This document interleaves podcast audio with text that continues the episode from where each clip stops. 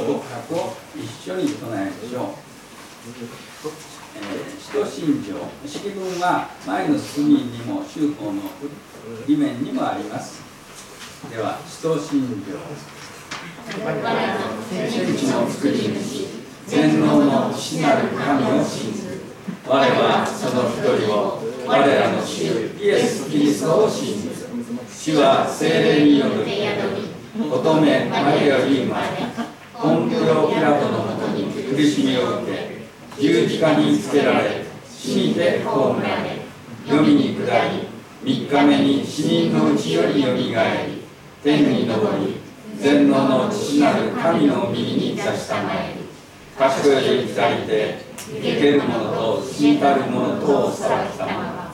我は精霊を信ず聖なる行動の境界生徒の交わり罪の許し体のよみがえりとこしえの命を信ず。アーメン。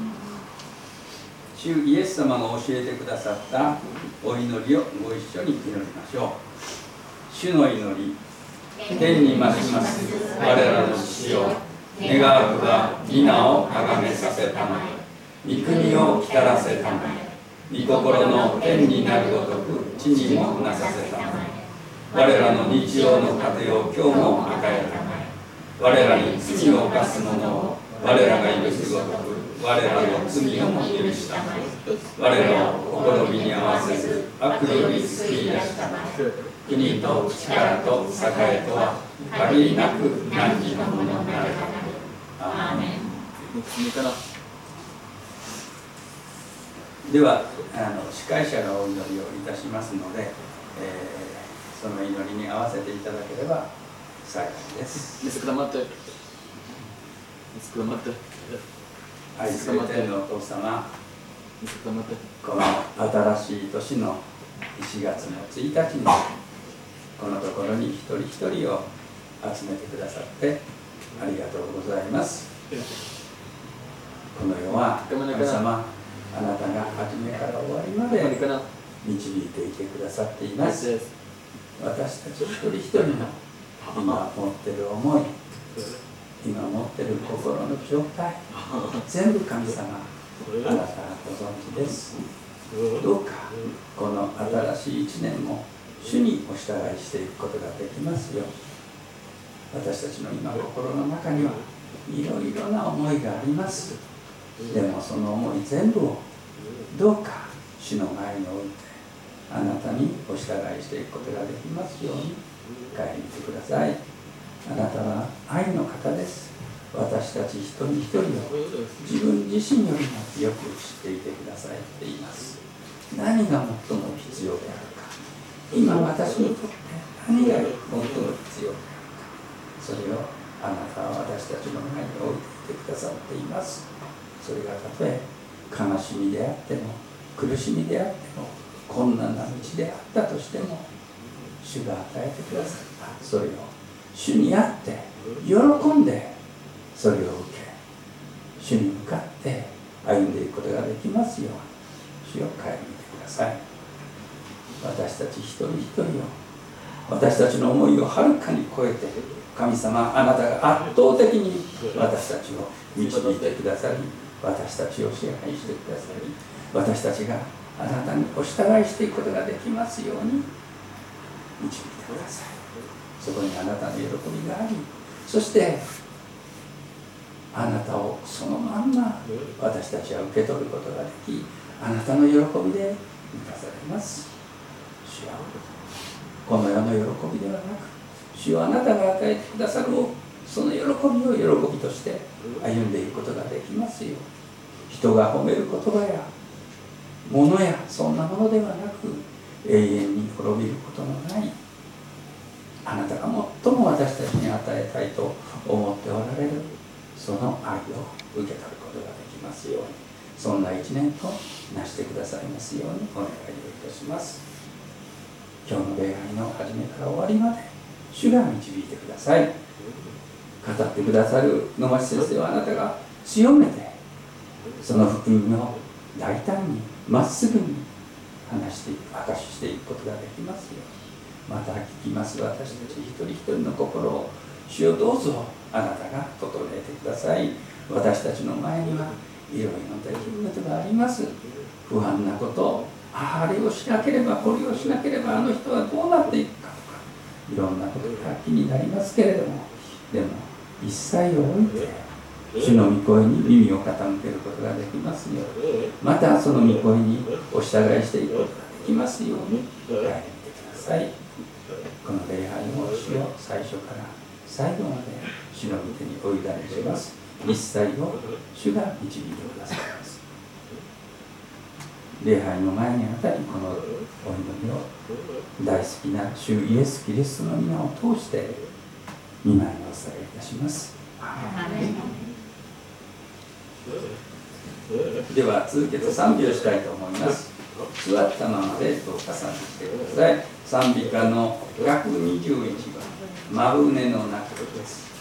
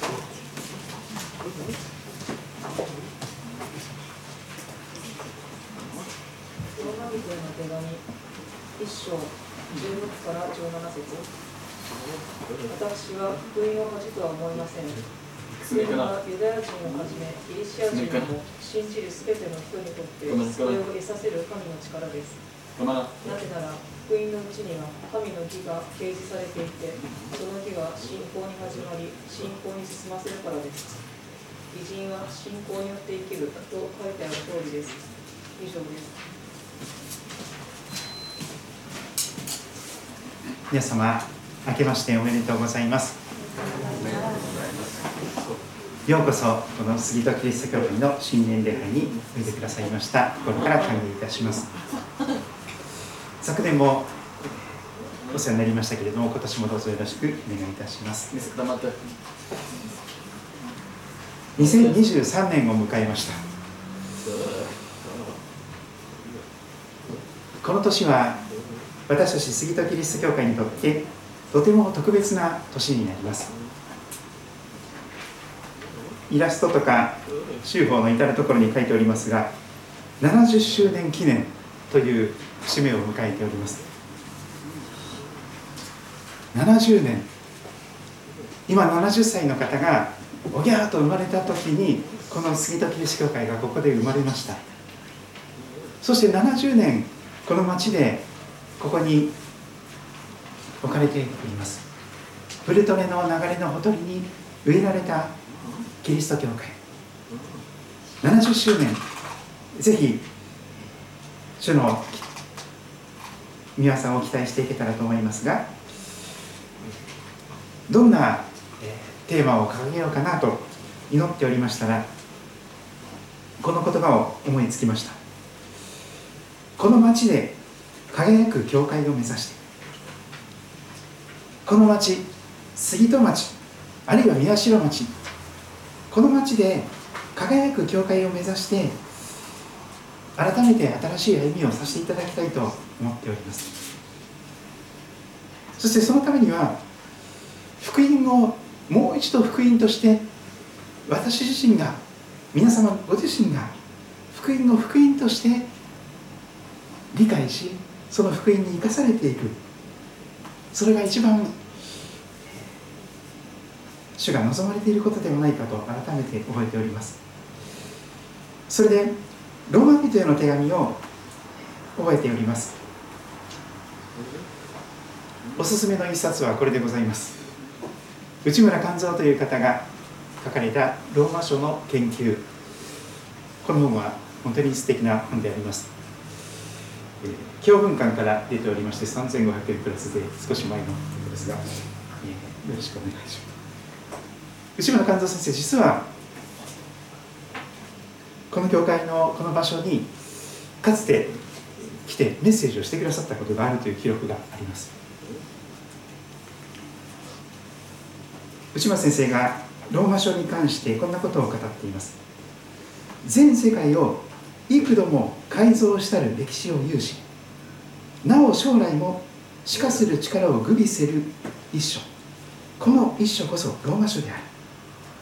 ちょっと昔の言葉で分かりにくいですが全世界を何回も何回も新しく作り変えているその歴史を持った本。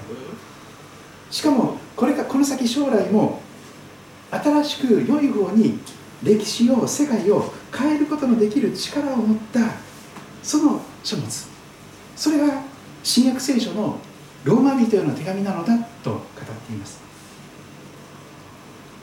また内村先生は福音の中心たる十字架。福音の中心は十字架ですけれどもその十字架すなわち食材問題。罪の許しに関する問題について学ぼうとする者はこの問題に関して徹底的に説明を加えたこのローマ書を学ぶことが一番の道だと言っております。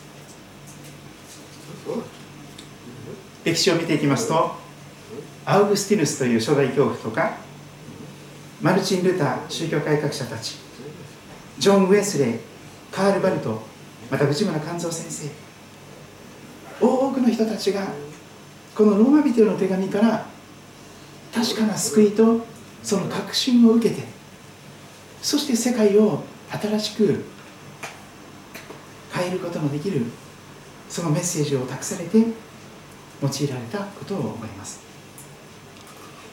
早速ですが、えー、聖書をお持ちの方はローマ人への手紙の一章をちょっと開いてみましょう。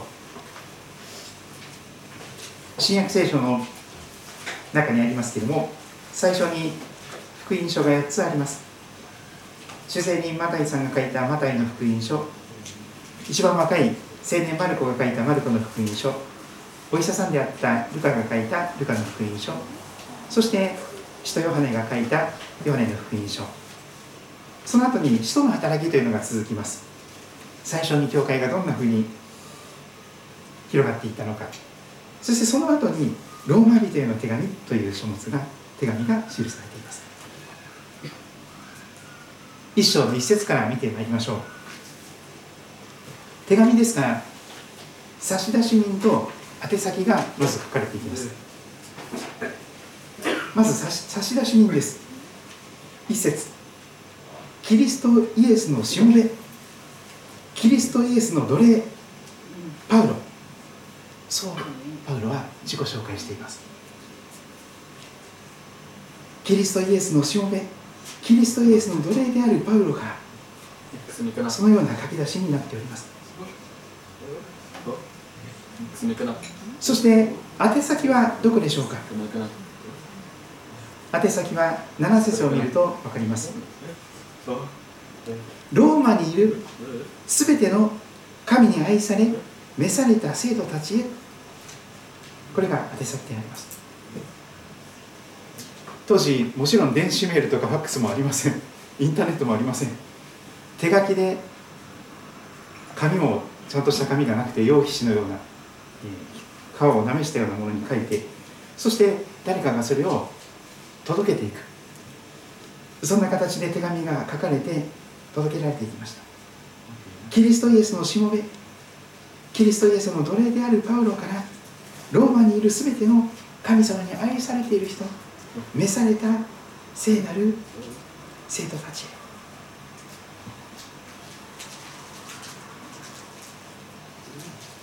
この年このローマ人の手紙を順番に味わっていきたいと思っておりますけれども今日は一番おいしいところを先取りいたします。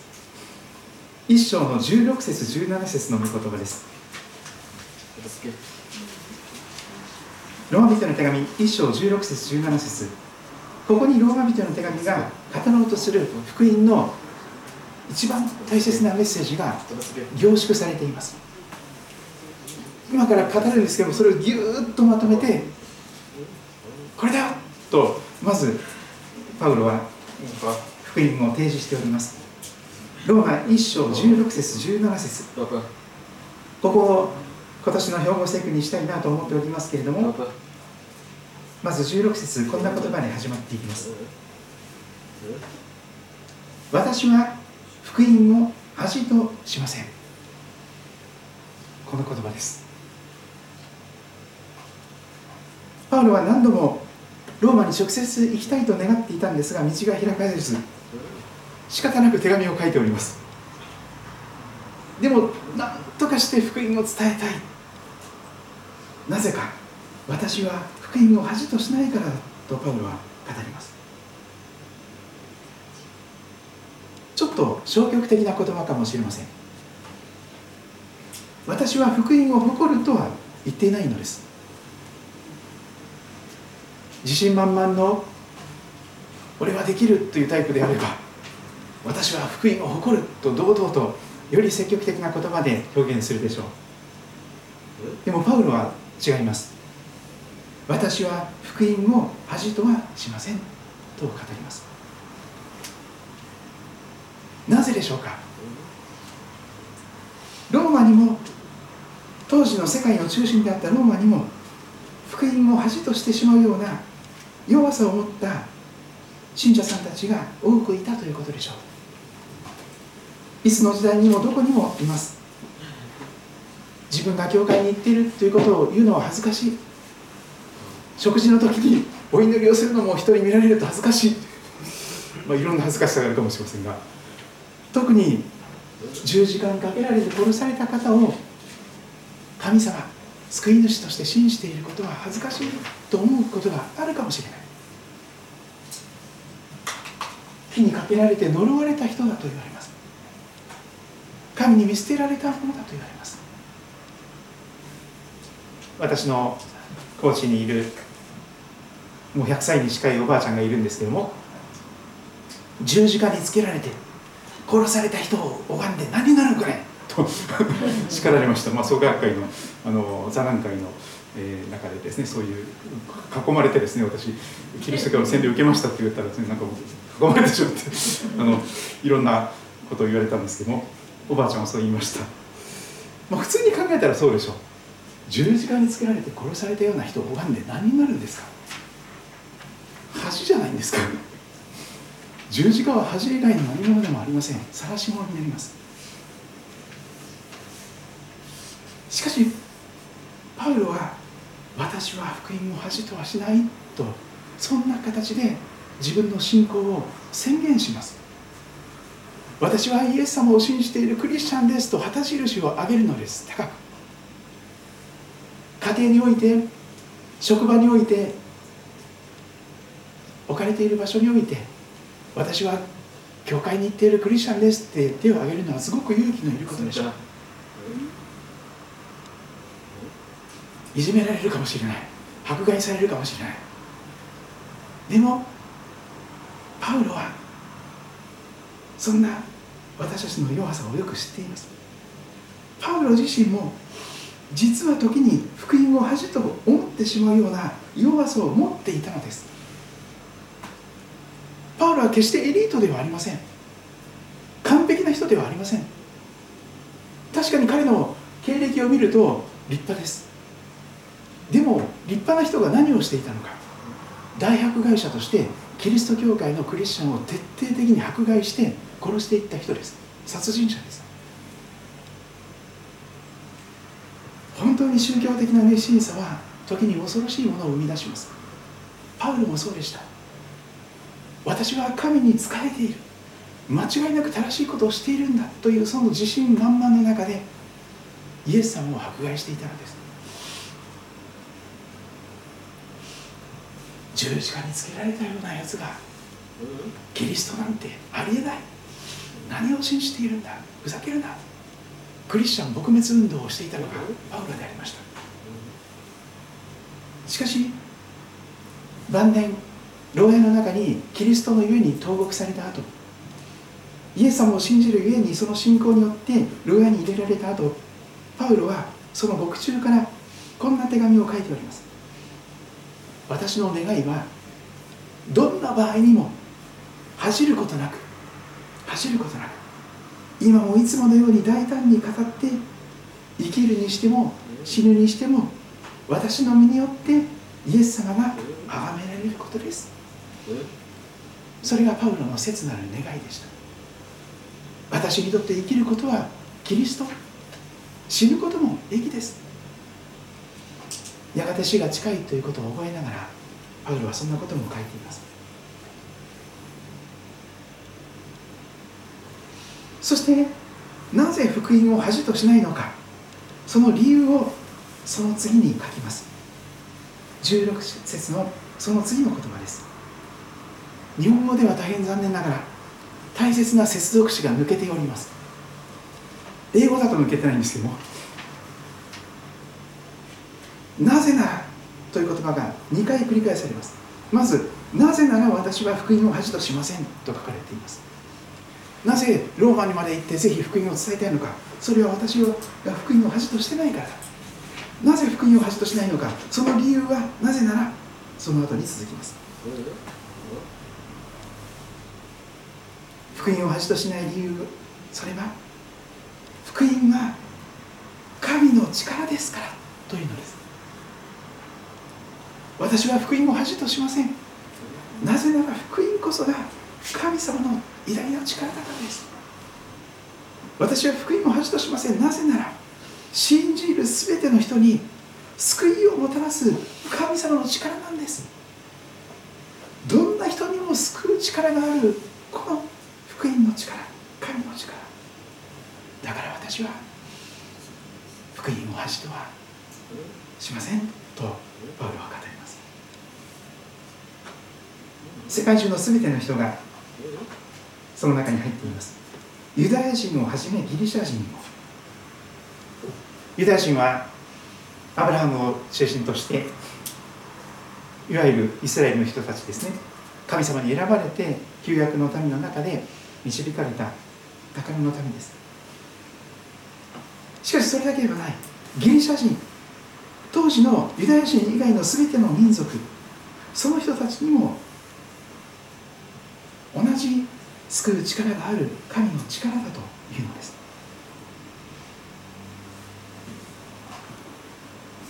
私たちの教会が所属している、えー、日本同盟キリスト教団という教団があるんですけどもその理事長をされている浅岡勝先生という方がいますね。あの先生は本当に本をよく読まれる方でとてつもない量の本を読まれるんですけども昨年の2022年の中で一番良かった本は何かという本を紹介していました。これです。あえてキリスト教の出版社から出てないんですね。岩波書店です。岩波書店一般の書店ですね。そしてこの「それで君の声はどこにあるんだ」黒人神学から学んだこと。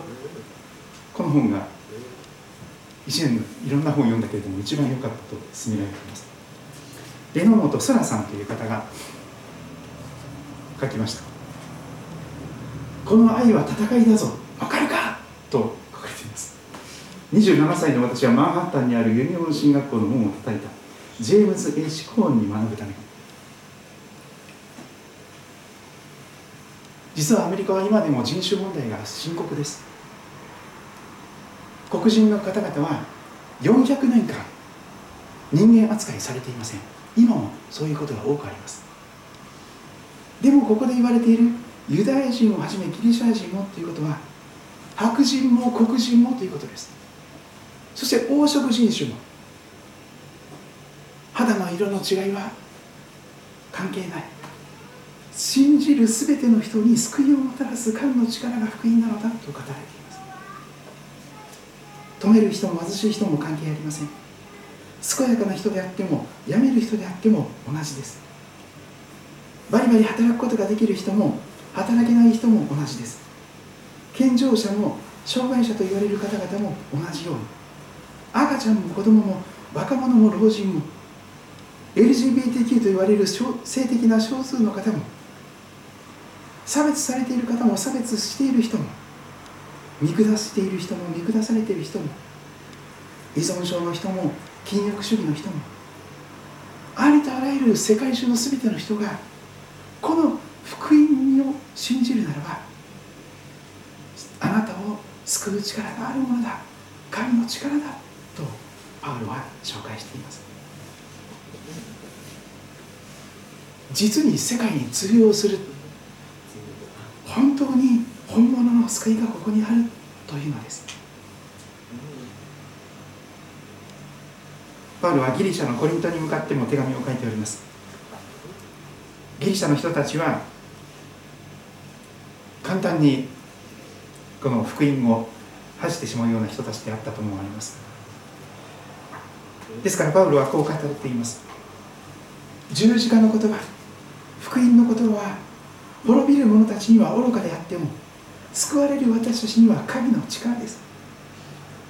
ユダヤ人は印を要求します。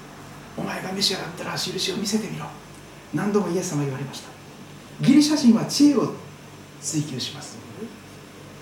賢さを。しかし私たちは十字架につけられたキリストを述べ伝えます。ユダヤ人にとってはつまずき。違法人にとっては愚かなことです。しかしユダヤ人であってもギリシャ人であっても召された者たちにとっては神の力神の知恵であるキリストです。パウロははっきり語っています。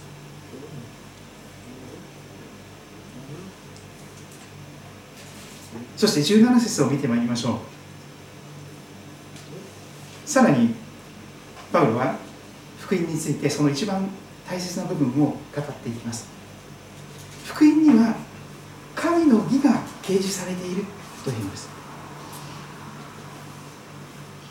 あえて神の愛とは言われていません。聖書はどこを切っても神の愛なんですけれども福音の一番大切なことをまとめて言う時にパウロは福音には神の義が掲示されているという言葉を使います。なぜ神の愛ではないのか。意味慎重に言葉を選んでいます。神の愛と言ってしまうとどうしてもそれを軽く見てしまう人がいらっしゃる。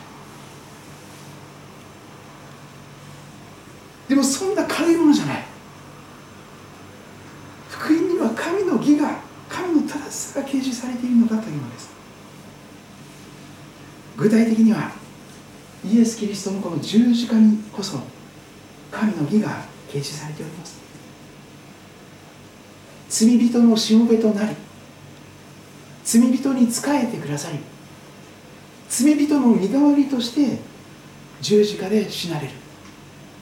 罪人を義とする神の義なのです。もう一度申し上げます。イエス様は罪人のしもべになってくださいました。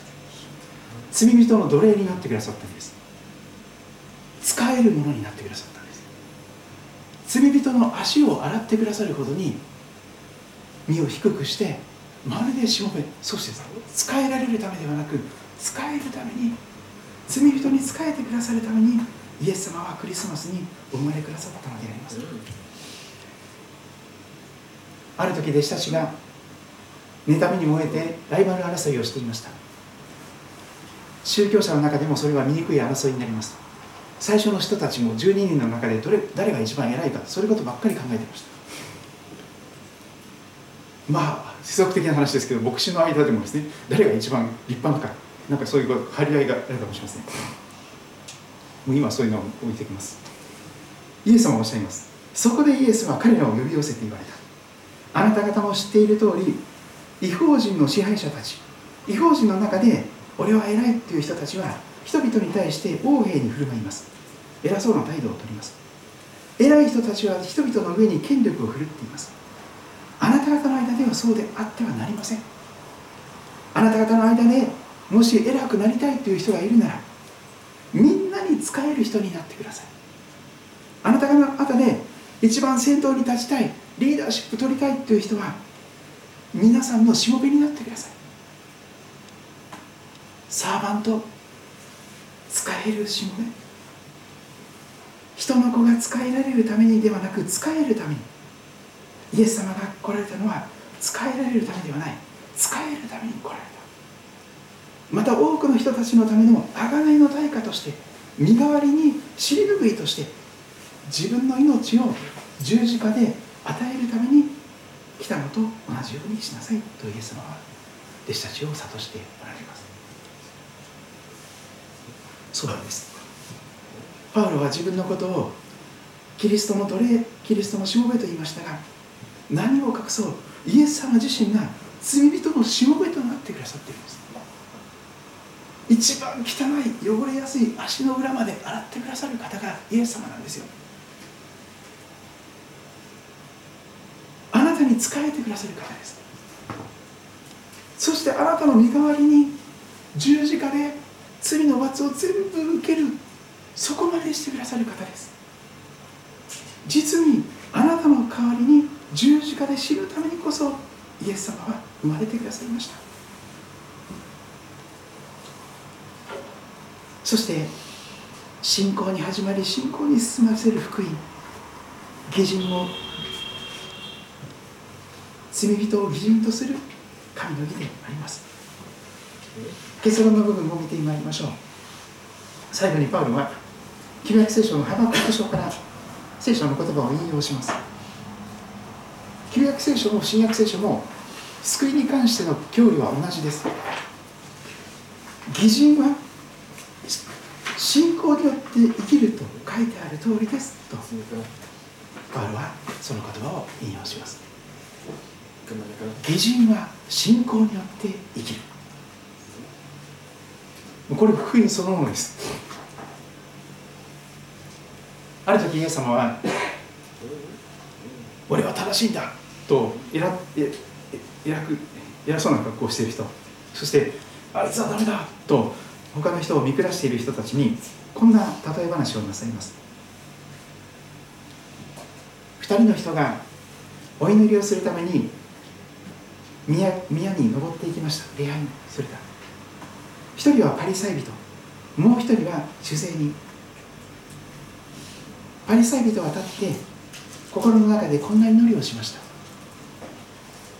神よ私が他の人たちのように奪い取るもの不正なもの介入するものでないことあるいはこの主税人のようでないことを感謝します。私は週に2回も断食し自分が得ている全てのものの中から全収入から10分の1も捧げております。今の言葉で言うならば私は毎週欠かさず礼拝に出席しそして断食祈祷もし徹夜祈祷もしそしてきっちり全財産全収入から10分の1も捧げています。という超真面目な人であります。一方主税人主税人は遠く離れて立ちます。そして目を天に向けようともせず自分の胸を叩いてこう言うのです。神様この罪人を憐れんでください。2人の対照的な人がいます。1人は見下す人見下されている人。1人は自分正しいと自負する人。1人は私は本当に罪深いへりくらる人。イエス様はおっしゃいます。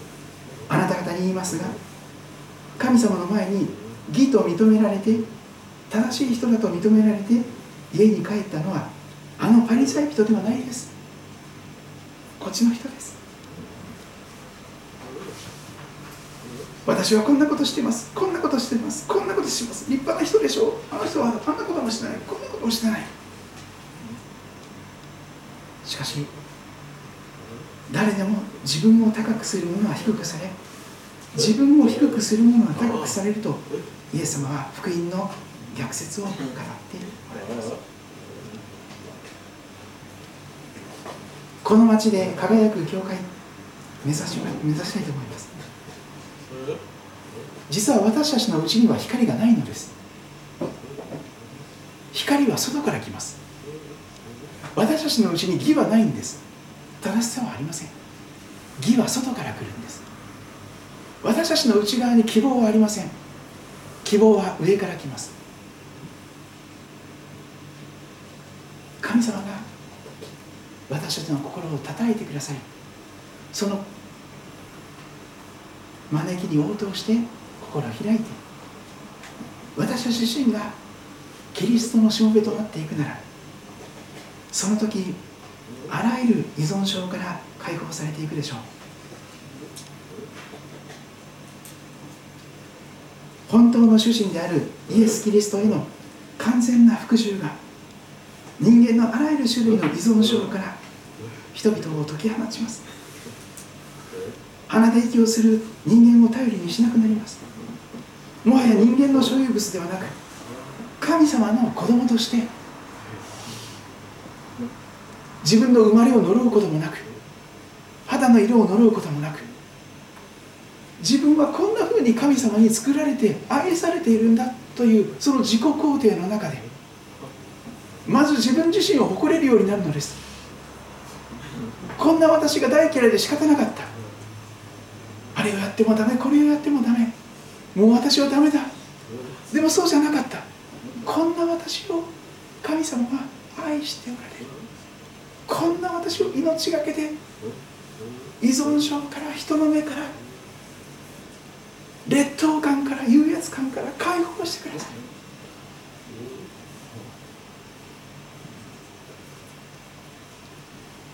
とても一つ一つを味わっていくのは一遍で、え味わうことができませんけれども下人は信仰によって生きるという言葉を覚えながら新しい1週間を始めていくことができたらと願います。それぞれ神様の前にお祈りの時を持っていただけたらと思います。正直な思いで神様の前にお祈りをさせてください。